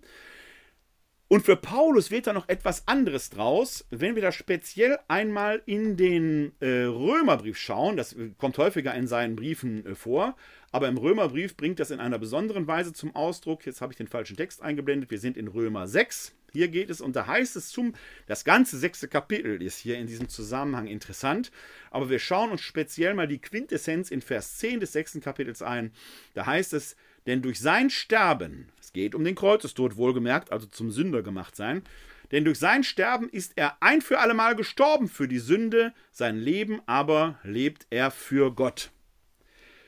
Bei Paulus spielt etwas weiter vorne die Taufsymbolik eine wichtige Rolle. In Vers 3 heißt es, wisst ihr denn nicht, dass wir, die wir auf Christus Jesus getauft worden, wurden, auf seinen Tod getauft sind? Das habe ich vorhin kurz erwähnt, als wir über die Taufe ganz kurz gesprochen haben, dass die Taufe ja das Hineintreten in Tod und Auferstehung ist. Das heißt, der Christ, der gerade getauft wird, die Christin, folgt darin dem Schicksal Jesu nach, er stirbt quasi mit am Kreuz und er steht von den Toten auf. Damit aber vollzieht sich an ihm in der Taufe symbolisch genau das, dass Gott die vermeintliche Sünde, die am Kreuz sichtbar wird, aufhebt. Für Paulus entsteht da ein ganz bemerkenswerter, interessanter Gedankenschluss drin. Das ist nämlich, dass die Getauften, wie er es hier in Vers 10 sagt, oder in Vers 9, wir wissen, dass Christus von den Toten auferweckt nicht mehr stirbt. Der Tod hat keine Macht über ihn, denn durch sein Sterben ist er ein für allemal gestorben für die Sünde, sein Leben aber lebt er für Gott. Und dann geht es weiter in Vers 11. So begreift auch ihr euch als Menschen, die für die Sünde tot sind, aber für Gott leben in Jesus Christus. Lange Rede, kurzer Sinn. Für Paulus ist diese einmalige Tat, dieser einmalige Tod Jesu am Kreuz und seine Auferstehung, das Ereignis schlechthin, das gilt, damit sind alle die, die in der Nachfolge Jesu stehen, der Sünde mitgestorben und leben in dieser Hoffnung auf die Auferstehung. Für Paulus ist ganz klar, der Christ, die Christin muss nichts mehr tun, um erlöst zu sein. Christen leben in dieser Gewissheit der Nähe Gottes. Ja, Paulus kann ja im ersten Korintherbrief im Kapitel 3 sogar sagen, wisst ihr nicht, dass ihr Tempel des Heiligen Geistes seid und Gott in euch wohnt? Also wenn Gott in mir wohnt, kann ich nicht von dem getrennt sein, dann bin ich der Sünde gestorben. Das ist der Aspekt, der bei Paulus eine ganz wichtige ist. Nicht, dass Paulus sagen würde, ihr könnt nichts Schlechtes mehr machen. Der Mensch kann Schuld auf sich laden und er muss dafür Verantwortung tragen, aber er kann im strengen Sinn nicht mehr sündigen. Dieses Liebesangebot Gottes ist unverrücklich. Hat übrigens in manchen Gemeinden, die der Paulus gegründet hat, zu ganz merkwürdigen Konsequenzen geführt. Zum Beispiel in Korinth. Der erste Korintherbrief ist ein Ergebnis von einigen Verwirrungen, die in der Gemeinde ereignet sind, denn da haben einige Leute aus der Gemeinde an den Paulus als Gemeindegründer einen Brief geschrieben, der offenkundig einige Fragen enthalten hat nach dem Motto, ist das so richtig, wie die handeln? Und der erste Korintherbrief ist die Antwort darauf, die uns erhalten ist. Man kann also auf die Zustände der Gemeinde zurückschauen. Da geht es zum Beispiel darum, dass Söhne ihre Mütter geheiratet haben, dass Götzenopferfleisch äh, gegessen wurde, dass die Reichen die Armen übervorteilen und so weiter. Und alles unter dem Verdikt, du Paulus hast doch gesagt, wir stehen doch in der Liebe Gottes, aus der können wir nicht fallen, wir sind der Sünde doch gestorben. Die Antwort des Paulus ist bemerkenswert. Er sagt nämlich an dieser Stelle, ja, die, die so handeln, haben etwas richtig verstanden, die haben, interessanterweise sagt er, einen starken Glauben an die Liebe Gottes. Man kann nicht da herausfallen. Jetzt kommt das Aber. Das Aber. Die, die einen solch starken Glauben haben, verführen durch ihr, sagen wir doch ehrlich mal, merkwürdiges Verhalten die, die nicht so einen starken Glauben haben, in die Irre und von Christus weg. Und das darf nicht sein, denn die verführen die dadurch zur Sünde, weniger durch die Tat, sondern führen die wieder in die Gottferne. Und das darf nicht sein.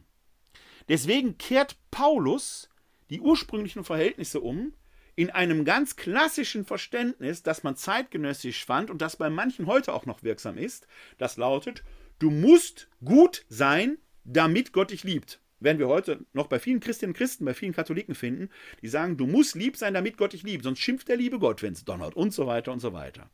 Das ist der sogenannte Tunergen-Zusammenhang. Den kehrt Paulus um und sagt, nein, die Liebe Gottes und die Zusage ist unverbrüchlich, die gilt, weil du in der Liebe Gottes unverbrüchlich stehst, sollst du der Liebe Gottes entsprechend leben. Du musst dir die Liebe Gottes nicht verdienen, nein, die bekommst du geschenkt. Aber jetzt lebe auch diesem Geschenk entsprechend. Das ist die Perspektive des Paulus. Für Paulus kann man streng genommen, wenn man das so sagen will, eigentlich gar nicht mehr sündigen. Das gilt. Gleichwohl ist natürlich eine solche Verfahrensweise und eine solche Haltung immer dazu geeignet, und Korinth ist das beste Beispiel dafür, dass die Menschen dann doch über die Stränge schlagen und dass eine gewisse Anarchie Raum greift. Und das merken wir schon in der frühen Kirche. Man denke nur an die Beispiele der Apostelgeschichte, wenn der Lukas da die Urgemeinde in einem geradezu urchristlichen Kommunismus über den Klee lobt, sagt, sie hatten alles gemeinsam und wenig später wird dann geschildert von Hannah und Sapphira, wie die die äh, äh, Güter der Gemeinde veruntreuen und dafür entsprechend von Gott zur Rechenschaft gezogen werden. Das heißt, man kann sich nicht so einfach auf die Liebe Gottes in dem Sinne verlassen, sondern man muss schon Verantwortung für sein Verhandeln, Verhalten entsprechend übernehmen. Und auch da gibt es eine bemerkenswerte theologische Entwicklung, die ich deshalb jetzt so ausführlich schildere, weil sie zur Entstehung des Bußsakramentes führt über verschiedene, äh, verschiedene Stationen. Denn wir haben aus der, wenn man so will, zweiten christlichen Generation dann wieder einen bemerkenswerten Text, den blende ich Ihnen auch ein. Das ist der Hebräerbrief, das Schreiben, der sogenannte Hebräerbrief. Und da lesen wir im äh, Kapitel 9, Vers 26 folgendes. Ich fange mal an, in Vers 24 anzulesen, damit wir den Satz zusammen und den Kontext haben. Denn Christus ist nicht in ein von Menschenhand gemachtes Heiligtum hineingegangen, in ein Abbild des Wirklichen, sondern in den Himmel selbst, um jetzt vor Gottes Angesicht zu erscheinen für uns. Auch nicht, um sich selbst viele Male zu opfern, wie der hohe Priester jedes Jahr mit fremdem Blut in das Heiligtum hineingeht, sonst hätte er ja viele Male seit der Erschaffung der Welt leiden müssen. Jetzt aber ist er am Ende der Zeiten ein einziges Mal erschienen, um durch sein Opfer die Sünde zu tilgen. Und wie es dem Menschen bestimmt ist, ein einziges Mal zu sterben, worauf dann das Gericht folgt, so wurde auch Christus ein einziges Mal geopfert, um die Sünden vieler hinwegzunehmen. Beim zweiten Mal wird er nicht wegen der Sünde erscheinen, sondern um die zu retten, die ihn erwarten. Aus diesem Gedankengang, dass das Kreuzesopfer Christi, der Kreuzestod Christi, ein einmaliges Ereignis ist und seine Auferstehung, folgert der Autor des Hebräerbriefes schlussendlich, Deshalb gibt es auch nur einmal in der Taufe die Vergebung der Sünden. Eine zweite Chance ist nicht gegeben. Wenn man den Hebräerbrief in seinem Gesamtduktus liest, dann stellt man fest, dass der im Ton oft sehr harsch ist, er an eine glaubensmüde Gemeinde gerichtet ist, von der er im fünften Kapitel sagt, ihr seid Milchtrinker, dabei müsstet ihr doch wie Erwachsene eigentlich Schwarzbrot essen. Das ist ein aufrüttelndes Schreiben, das die adressierte Gemeinde motivieren will, wieder zu altem glaubensstarken Leben zurückzuführen. Man kann das so sagen, das ist so, als wenn, sagen wir mal, Deutschland gegen Argentinien spielt, Deutschland liegt in der Halbzeit 2-0 zurück, dann wird Hansi Flick nicht in der Kabine sagen, ich habe schon viel Schönes gesehen. Dann wird er die Leute, seine Spieler entsprechend aufrütteln und motivieren und sagen, also wenn das jetzt nicht und so weiter. Ein solches Motivationsschreiben im entsprechenden Ton ist der Hebräerbrief und der hält der adressierten Gemeinde vor Augen, verlasst euch nicht darauf, und das ist eine andere Richtung, als der Paulus eingeschlagen hat. Verlasst euch nicht darauf, dass alles schon gut gehen wird. Dieses et het noch immer Jodje Jange. Stimmt da nicht, sondern weil Christus nur einmal gestorben ist und von den Toten auferstanden ist, trittst du in diesen Zustand durch die Taufe hinein, erlangst die Freiheit von der Sünde Sündigst du danach wieder? Vergehst du dich gegen Gott oder deine Mitmenschen? Hast du keine zweite Chance auf Vergebung du bist auf ewig verloren. Das ist in einer solchen rhetorischen Motivationssituation kontextual verständlich und funktioniert. Wenn ich den Kontext aber wegnehme, und das ist in der Kirchengeschichte passiert, dann lese ich das da und dann entsteht eine Angst, kann ich überhaupt vor Gott bestehen, weil wir Menschen doch ganz klar sind, wir sind fehlerhafte Wesen. Bei allem guten Willen werden wir früher oder später sündigen. Das ist ja so kein Gedanke, der dem Paulus nicht fremd ist.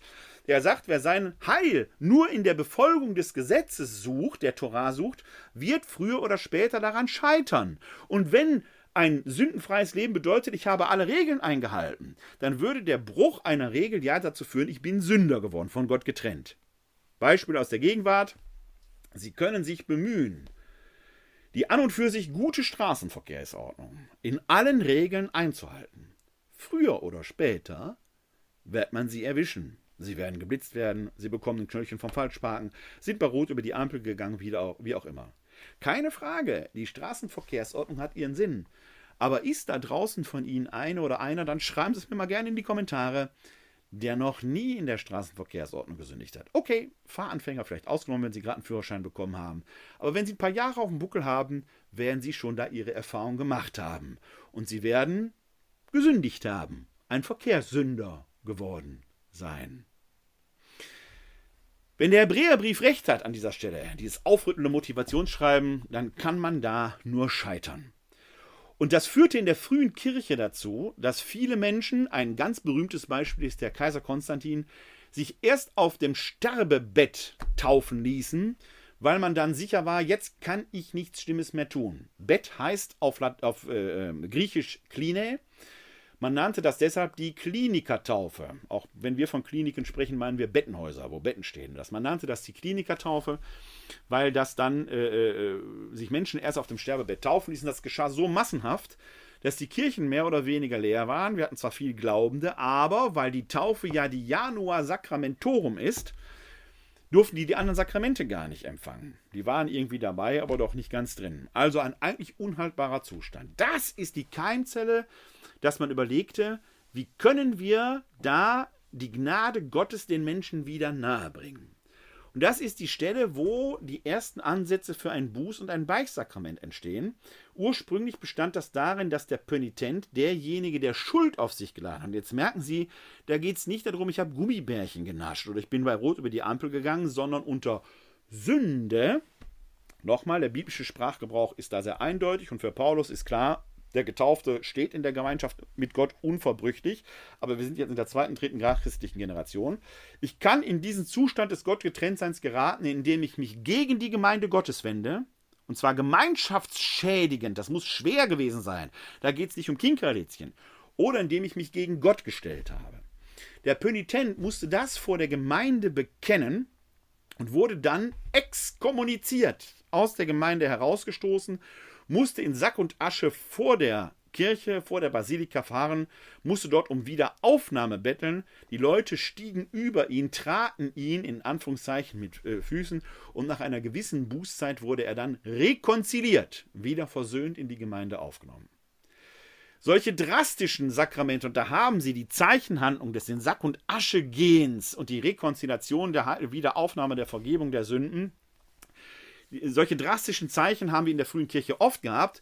Und die werden im Laufe der Jahrhunderte, im Laufe der Jahre werden die etwas abgeschliffen. So wie man heute auch in der Regel Kinder nicht mehr ganz unter Wasser taucht, sondern das Wasser nur über den Kopf gießt, wurde auch dieses Zeichen etwas einfacher, denn über verschiedene Zwischenstationen wurde aus diesem sehr drastischen öffentlichen Schuldbekenntnis, der öffentlichen Exkommunikation und der öffentlichen Wiederaufnahme schlussendlich das, was wir die Ohrenbeichte nennen, dass man in einem geschützten Raum das, was einem auf der Seele liegt, bekennt und dann die Vergebungszusage erhält im Sakrament der Buße. Das ist heute, damit es eine amtliche Gewissheit gibt, an den Priester, der die entsprechende Beichtung macht, beziehungsweise einen Bischof gekoppelt. Diese klerikale Orientierung war in der Kirche nicht immer da. Es gab früher in einer Zwischenstufe auch die Ohrenbeichte, die jeder Getaufte hätte abnehmen können. Heute ist sie um der amtlichen Gewissheit willen entsprechend mit einem entsprechenden Mandat versehen bei einem Priester bzw. bei einem Bischof. Der Priester oder der Bischof, der die Beichte hört, steht unter Schweigepflicht, bei uns noch grundgesetzlich geschützt. Man kann sie also gar nicht aufheben. Das heißt, es bleibt dann auch in diesem Raum, ist ein Schutzraum darum äh, errichtet. Aber wenn man ganz ehrlich ist, haben wir natürlich in früheren Zeiten, wo die Sündenächse größer war, im 19., auch am Beginn des 20. Jahrhunderts, äh, äh, ja oft äh, diese Verbindung auch mit der Eucharistie gehabt, dass man die Eucharistie nur empfangen durfte, wenn man vorher beichten war. Es gab in verschiedenen Stationen in der Kirchengeschichte die sogenannten Tarifbußen, weil man ja versuchen wollte, wie kann jetzt eine Buße aussehen? Was ist überhaupt eine Buße? In dem Wort Buße kommt Beißen drin vor. Denn es geht ja nicht darum, dass ich etwas bekenne und danach quasi mein Konto auf Null gesetzt wird. Beispiel. Ich gehe hier beim Discounter meiner Wahl in die Tiefkühlabteilung und klaue dann Brathähnchen. Schieb mir das zu Hause in den Ofen, gehe vorher beichten und dann sagt der Priester, deine Sünden sind dir vergeben und lass ich mir Brathähnchen schmecken. Mache ich morgen wieder und übermorgen und so weiter. Funktioniert ja immer. Sie merken, das funktioniert so nicht. Das ist auch nicht Sinn und Zweck der Geschichte. Sondern es geht bei der Beichte immer um Ernsthaftigkeit. Deswegen muss das Bekenntnis ernsthaft sein und es muss Zeichen der sogenannten tätigen Reue geben. Die gehört unmittelbar dazu. Sonst, in dicke Anführungszeichen, wirkt der Empfang des Bußsakramentes ja gar nicht. Bei meinem Brathähnchen würde also eine angemessene Buße nicht darin bestehen, dass ich drei Vater unser bete, sondern dass der Priester mir aufträgt, jetzt bringst du dieses Brathähnchen zurück, sagst dem Filialleiter, der Filialleiterin, was du getan hast und übernimmst deine Verantwortung dafür. Also ich muss es bezahlen, krieg vielleicht Hausverbot, die Polizei wird gerufen, wie auch immer. Das wäre die tätige Reue. Es geht also nicht darum, dass ich immer wieder dasselbe mache, das Beichtekonto wird auf Null gesetzt und fertig mit drei Ave Maria, fünf Vater unser, wie auch immer, sondern es geht eigentlich um einen Prozess einer Lebensbegleitung A, der zu einer Entwicklung führt, dass ich vermeide, das Verhalten zukünftig neu auszuüben. Das ist das eine. Das zweite aber ist, in der Praxis der Kirche, ausgehend vom Hebräerbrief, den wir vorhin hatten, geht es ja um die Wiederherstellung der Taufgnade. Denn die Taufe selber befreit mich ja von der Sünde. Ein frisch getaufter kann in dem Sinne gar nicht beichten gehen, weil er durch die Taufe gerade frei von den Sünden geworden ist. Wer aber jetzt nach der Taufe in welcher Weise auch immer gemeinschaftsschädiges Verhalten, Verhalten gegen Gott Schuld auf sich lädt. Und noch einmal, es geht nicht um die Kinkerlitzchen, die sie zu Hause am Schrank ihrer Süßigkeiten machen oder weil sie mal zu viel gegessen haben oder was weiß ich was. Es geht auch nicht darum, dass man mal irgendwie unkeusche Gedanken hatte. Das berühmte Wort Jesu gegen die Pharisäer gerichtet, wo er sagt, ihr denkt, dass man äh, den Paten durch einen Scheidebrief entlassen kann. Ich sage euch, wer eine Frau nur lüstern anschaut, hat die Ehe schon gebrochen. Da ist jedem doch klar, wer von ihnen, mich eingeschlossen, hat nicht schon mal einen schönen Menschen gesehen und den einen oder anderen Gedanken gehabt. Wir sind Menschen. Es gehört zu unserer genetischen Grundausstattung dazu. Das weiß Jesus doch. Jesus verschärft also hier kein Gebot. Er führt eine reine Gesetzesfrömmigkeit ad absurdum und sagt, wenn ihr nicht auf die Gnade Gottes vertraut, geht ihr fehl, ihr versucht euch selbst gerecht zu machen. Genau darum geht es nicht. Und so geht es auch bei dem Beichtsakrament primär um gemeinschaftsschädigendes Verhalten und der Empfang des Beichtsakramentes, die tätige Reue vorausgesetzt, stellt quasi den Zustand wieder her, den man als frisch getaufter, als frisch getaufter wieder hatte. So gesehen ist die Beichte, ist das Bußsakrament eine Art Tauferneuerung. Jetzt werden Sie fragen, wenn der Paulus aber doch recht hat, dass man aus der Liebe Gottes gar nicht mehr fallen kann, wozu muss ich denn dann beichten gehen? Ja, sage ich, richtiger Gedanke trifft zu, wenn Sie einen solchen starken Glauben haben. Wir haben aber auch den Hebräerbrief. Wir haben die beide. Wir können den einen zum anderen äh, äh, hinwegschmeißen. Wir haben als Menschen eben auch eine menschliche Grundausstattung an Emotionen, an Sichtweisen und so weiter. Und jetzt will ich Ihnen ein Beispiel erzählen. Angenommen, Sie sind Besitzer eines kleinen Gartens und Sie sind natürlich, weil wir in Deutschland alles geregelt haben mit dem bürgerlichen Gesetzbuch und da steht jetzt drin, dass zum Beispiel bestimmte Pflanzen in einem bestimmten Mindestabstand zum, zur Grundstücksgrenze gepflanzt werden dürfen. Ja, wie auch immer. Jetzt stehen sie im Garten, manchmal sind wir Deutschen ja doch da sehr gesetzesgehorsam. Jetzt sehen wir, der Nachbar hat seinen Rhododendron doch tatsächlich 10 cm zu nah an die Grundstücksgrenze, an den Zaun gepflanzt. Oder geht uns natürlich sofort die Hutschnur hoch, das kann doch gar nicht sein. Und dann überlegen wir schon, ob wir einen Rechtsanwalt anrufen, das einzuklagen. Indem wir unseren Blick über den Garten schweifen lassen, merken wir, unsere Forsythie steht aber auch verdammt nah daran. Und dann trifft uns die eigene Gerechtigkeit als Selbstgerechtigkeit wie ein Bumerang am Hinterkopf. Weil wir Menschen geneigt sind, Gott menschlicher zu sehen, als er eigentlich als Gott ist. Gott sagt ja bei den Propheten im Alten Testament, ich bin Gott und kein Mensch, aber wir vermenschlichen ihn oft so sehr, übertragen wir dieses uns eigene Misstrauen auf Gott. Das heißt, wir vertrauen dem Gnadenangebot Gottes nicht. Nach dem Motto, weil ich mir nicht verdient habe, kann auch nichts sein. Das ist sehr menschlich, allzu menschlich gedacht. Gott braucht das nicht. Das Liebesangebot Gottes gilt. Aber manche von uns können damit nicht leben. Sie brauchen diese Gewissheit, diese stetige Erneuerung, so wie es bei einem liebenden Paar auch der stetigen Vergewisserung braucht. Sie können 30, 40 Jahre verheiratet sein, sie können die Gewissheit haben, meine Partnerin, mein Partner liebt mich, wenn die oder er es nicht sagt oder zeigt, durch einen Blumenstrauß, durch ein Geschenk, durch den Hochzeitstag, was auch immer, dann wird der Zweifel nagen. Und hier kommt die Beichte ins Spiel weil die Beichte dann auch eine Erneuerung der Liebeszusage äh, Gottes an uns ist, die wir mit amtlicher Gewissheit hören. Die wir mit amtlicher Gewissheit hören, weil der Priester von, mit seiner Amtsvollmacht sagt, deine Sünden sind dir vergeben. Ich bin kein Priester. Sie können bei mir alles beichten. Ich könnte mit ihm am Schluss einer Beichte sagen, Gott möge ihnen die Sünde vergeben. Ich muss ein Konjunktiv daraus machen, weil ich diese Amtsvollmacht nicht habe. Ein Priester kann mit amtlicher Vollmacht sagen, wenn er das Beichtmandat hat, deine Sünden sind dir vergeben. Indikativen, das ist von einer ganz anderen Präzision und Wirkung. Und das macht das Bußsakrament so heilig und so wertvoll. Für diejenigen, die diese Liebeszusage Gottes immer wieder hören wollen, wenn sie zu denen gehören, die einen besonders starken Glauben haben, die sagen, ich kann aus der Liebe Gottes gar nicht fallen, sage ich herzlichen Glückwunsch. Vielleicht brauchen Sie das Beichtsakrament gar nicht. Betrifft übrigens auch den alten Ablass, der immer wieder verkündet wird, der zum großen Streitfall und äh, Auslöser der Reformation wurde. Noch heute verkünden Päpste immer wieder einen oder gewähren Päpste einen besonderen Ablass. Muss man an einem bestimmten Tag irgendwas tun, durch eine heilige Pforte gehen, eine Messe besuchen und beichten. Dann bekommt man einen Ablassbrief. Auch hier sage ich für Menschen, also ich kann mir für mich persönlich nicht vorstellen, dass ich jemals so etwas tun sollte, weil ich daran glaube, dass die Liebe Gottes uns trägt, auch in den Dingen, wo Schuld sind. Dazu gehört aber auch immer die Verantwortung für das eigene Fehlverhalten auf sich zu nehmen. Der Ablass ist für mich, sagen wir mal, wenn Sie den Kölner Dom kennen und vielleicht schon mal da unten in den Ausgrabungen waren, in diesen, wo man in die Antike hinabsteigt, und dann ist der, der Ablass ist ganz hinten, ganz hinten in der Ecke so eine Besenkammer. Geht eigentlich nie jemand hin.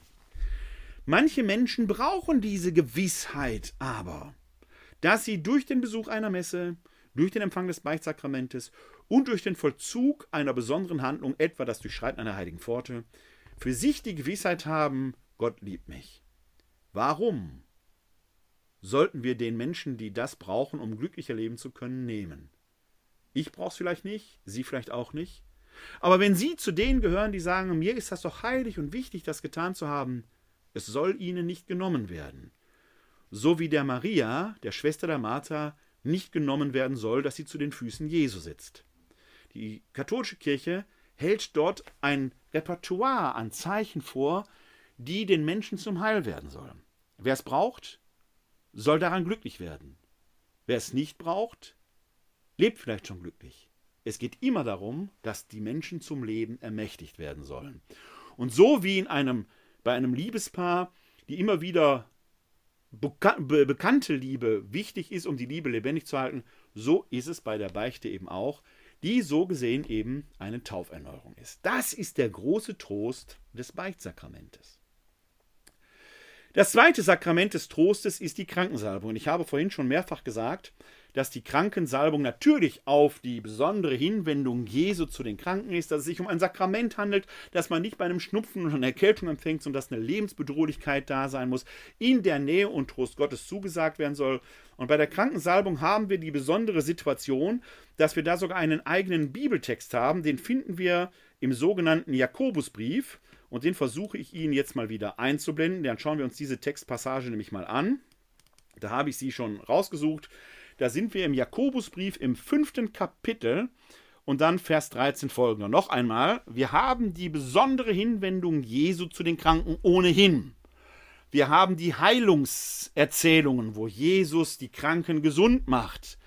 Manchmal in sogar eine Therapie. Ich, man, das Neue Testament kennt den Begriff Wunder interessanterweise nicht. Das wäre griechisch Thauma oder Terras, die kommen im Neuen Testament nicht vor. Ich spreche deshalb nicht von Wunder, sondern lieber von Heilungserzählungen weil manchmal sogar Therapien Jesu beschrieben werden. Wenn er etwa mit seinem Speichel einen Teich macht, auf die Augen äh, verschmiert, dann ist das eben nicht Hokuspokus Filibus, sondern es wird offenkundig etwas Therapeutisches geschehen. Uns fehlen in der Regel die Diagnosen, welche Krankheit es genau sind und so weiter und so weiter. Man muss also mit einem voreiligen Wunderbegriff vorsichtig sein. Nicht, dass ich sage, Jesus hätte die Wunder nicht wirken können, aber man wird vorsichtig sein müssen. Wir sehen nur, dass Jesus eine besondere Nähe zu den Kranken hat. Der griechische Begriff, der da oft verwendet wird, ist das Splanknistein.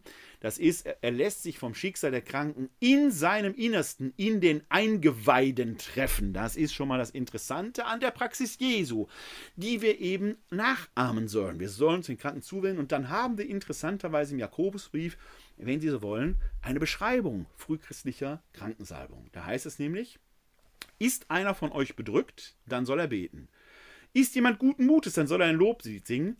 Ist einer unter euch krank, dann rufe er die Ältesten der Gemeinde zu sich. Sie sollen Gebete über ihn sprechen und ihn im Namen des Herrn mit Öl salben. Das gläubige Gebet wird den Kranken retten und der Herr wird ihn aufrichten. Und wenn er Sünden begangen hat, werden sie vergeben. Darum bekennt einander eure Sünden und betet füreinander, damit ihr geheilt werdet. Viel vermag das inständige Gebet eines Gerechten. Wir haben hier Erstmal, um die Gruppe der Sakramentenspender äh, einzugrenzen, wenn Sie so wollen, die Rede von den Ältesten. Da steht im griechischen Presbyteroi. In der frühen Kirche haben wir zwei Organisationsformen von Gemeinden. Die eine geht auf das griechische Verwaltungswesen zurück. Da haben wir die Episkopoi, die Aufseher. Und die anderen sind eher judenchristlich orientiert. Die haben sich in der jüdischen Synagogalverfassung orientiert. Die hatten so, ja, äh, Versammlungen der Ältesten und der Älteste, die Ältesten heißen im Presbyteroi.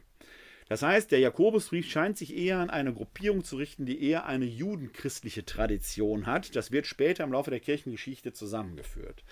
Für uns interessant ist, die Ältesten sollen gerufen werden. Heute wären das die Priester, wenn sie so wollen, und sollen unter Gebeten und Salbungen für Heil und Trost beten. Das ist das Interessante. Die Heilung kann geschehen, muss aber nicht. Im Vordergrund steht die Zusage der Nähe Gottes in der Krankheit. So wie Gott selbst den Gekreuzigten nicht verlassen hat, so bleibt er auch dem Kranken in seiner Krankheit nahe. Wenn daraus Heilung erwächst, umso besser. Die Krankheit des Todes wird uns früher oder später allen aber nicht erspart bleiben. Deshalb ist diese Zusage des Trostes und der Nähe Gottes besonders wichtig. Und ja, ich muss sagen, ich habe ein paar Mal schon miterlebt, wie Krankensalbungen gespendet wurden. Es gehört für mich zu den eindrücklichsten Sakramenten der sieben Sakramente, weil sie eine große körperliche Nähe des Sakramentenspenders zu den Erkrankten herstellt. Denn oft ist die Krankheit ja, baut ja so einen Schutzwall um den Kranken auf, als wenn dieser Mensch nicht mehr berührbar wäre. Und diese Krankensalbung ist von einer großen physischen Nähe, wenn die Stirn, wenn die Hände gesalbt werden, wenn der Priester seine Hand auf den Kopf legt und segnet. Also diese, diese Barriere der Krankheit geradezu physisch durchbricht und darin die Nähe Gottes zusagt. Es hat was Ergreifendes an sich, das gerade, und da merkt man dran, das ist eben mehr als ein bloßes alten Sakrament, das man mal so kurz vorm alten Kaffee empfängt. Es ist tatsächlich in einer existenziell bedrohlichen Situation ein massives Zeichen der liebenden Nähe Gottes. Jetzt muss man an dieser Stelle aber eine kleine Einschränkung machen. Nein, Einschränkung ist eigentlich das falsche Wort, sondern wir sind ja bei dem Punkt der Freiwilligkeit. Das heißt, ich muss immer voraussetzen können, dass der, der die Krankensalbung empfängt, es auch will. Wenn diese Person selbst noch bei Bewusstsein ist, dann kann die Willenserklärung natürlich unmittelbar erteilt werden. Aber was ist, wenn wir einen Menschen haben, der noch lebt? Denn das ist ja die Voraussetzung. Tote sind ja schon bei Gott, die brauchen keine Sakramente mehr. Wenn dieser Mensch zwar noch lebt, aber nicht bei Bewusstsein ist, dann muss ich zumindest voraussetzen können, dass er keinen Widerstand gegen den Empfang des Sakramentes hätte. Freiwilligkeit ist in jeder Situation das Gebot der Stunde. Dann entfaltet dieses Sakrament seine Wirkung der Nähe Gottes nämlich nicht nur bei denen, die es empfangen, das wäre ja bei einem ohnmächtigen Patienten schon schwierig, der hat ja gar kein Bewusstsein dafür.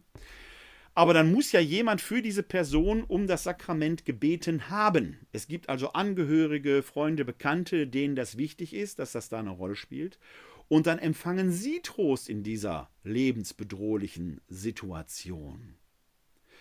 Was aber ist, wenn die Person vielleicht schon verstorben ist? Man rief den Priester, als diese Person noch lebte. Der Priester trifft jetzt ein und die Person ist mittlerweile schon vor den Höchsten getreten. Dann gibt es immer wieder diese merkwürdigen Berichte, dass Priester gesagt haben, jetzt brauche ich ihn auch nicht mehr salben. Da hat ein Priester etwas Wesentliches nicht verstanden. Ja, es ist richtig. Die Krankensalbung kann dann nicht mehr gespendet werden. Aber da stehen Bekannte, Freunde, Angehörige, die um einen geliebten Menschen gerade trauen, die fassungslos vor dem Phänomen des Todes stehen. Da ist gerade einer gegangen, der hat eine Lücke gerissen. Warum diesen Toten nicht ehren? Warum diesen Toten nicht segnen? Warum diesen Toten nicht salben, auch wenn es keine Krankensalbung formal ist? Aber um die Angehörigen, die, die da sind, aufzurichten und vielleicht die Barriere des Todes dadurch zu brechen, dass man den Toten segnet und die, die da sind, ermutigt, den Toten, dem Toten auf diese Weise auch noch die Ehre zu erweisen. Das ist sicherlich formal keine Krankensalbung mehr und trotzdem vielleicht kein Symbol des Trostes, wie es das Sakrament wäre, aber eben eine Sakramentalie. Ein Zeichen der Auferstehung, der bleibenden Gegenwart Gottes. Das ist das eine. Das zweite ist, ich bekenne freimütig, ich werde in wenigen Wochen 56 Jahre alt, ich befinde mich eigentlich bei ganz guter Gesundheit. Ich weiß aber nicht, wie viele Tage der Herrgott mir schenken wird. Ich weiß auch nicht, auf welche Weise ich mal vor meinen Herrgott treten werde. Im Zustand der Gesundheit, die ich gerade habe, kloppe ich diese Sprüche alle sehr selbstverständlich. Und ich trainiere, ich trainiere wirklich, dass ich sie im Angesicht des Leides, wenn es mich denn ereilen sollte, sie auch tatsächlich glauben und leben kann. Ob ich es dann schaffe, weiß ich nicht. Ob ich daran scheitere, mag sein. Es kann sein, dass ich im Angesicht des Todes, des Schmerzes und des Leides vielleicht sogar mich Gott verlassen fühle.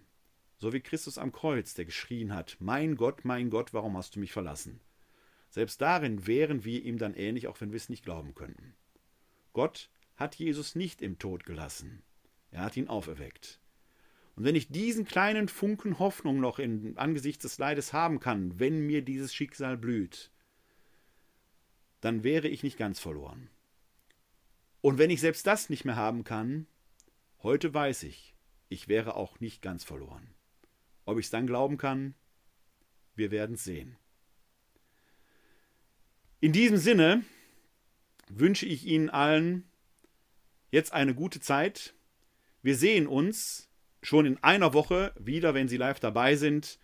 Am 2. März wird es dann um die Kirche und das Geld gehen. Ich habe schon gesagt, als wir das Thema aufgerufen haben, war es nicht so aktuell, wie ich es heute denke. Es wird sicherlich ein spannender Abend werden, wenn wir dann in die Heilige Schrift schauen und gucken, was da insbesondere im Neuen Testament über den Umgang mit Geld für uns Christinnen und Christen gelehrt wird. Bis dahin, bleiben oder werden Sie gesund und helfen Sie anderen gesund zu bleiben oder zu werden. Ihnen allen da draußen ein herzliches Glück auf.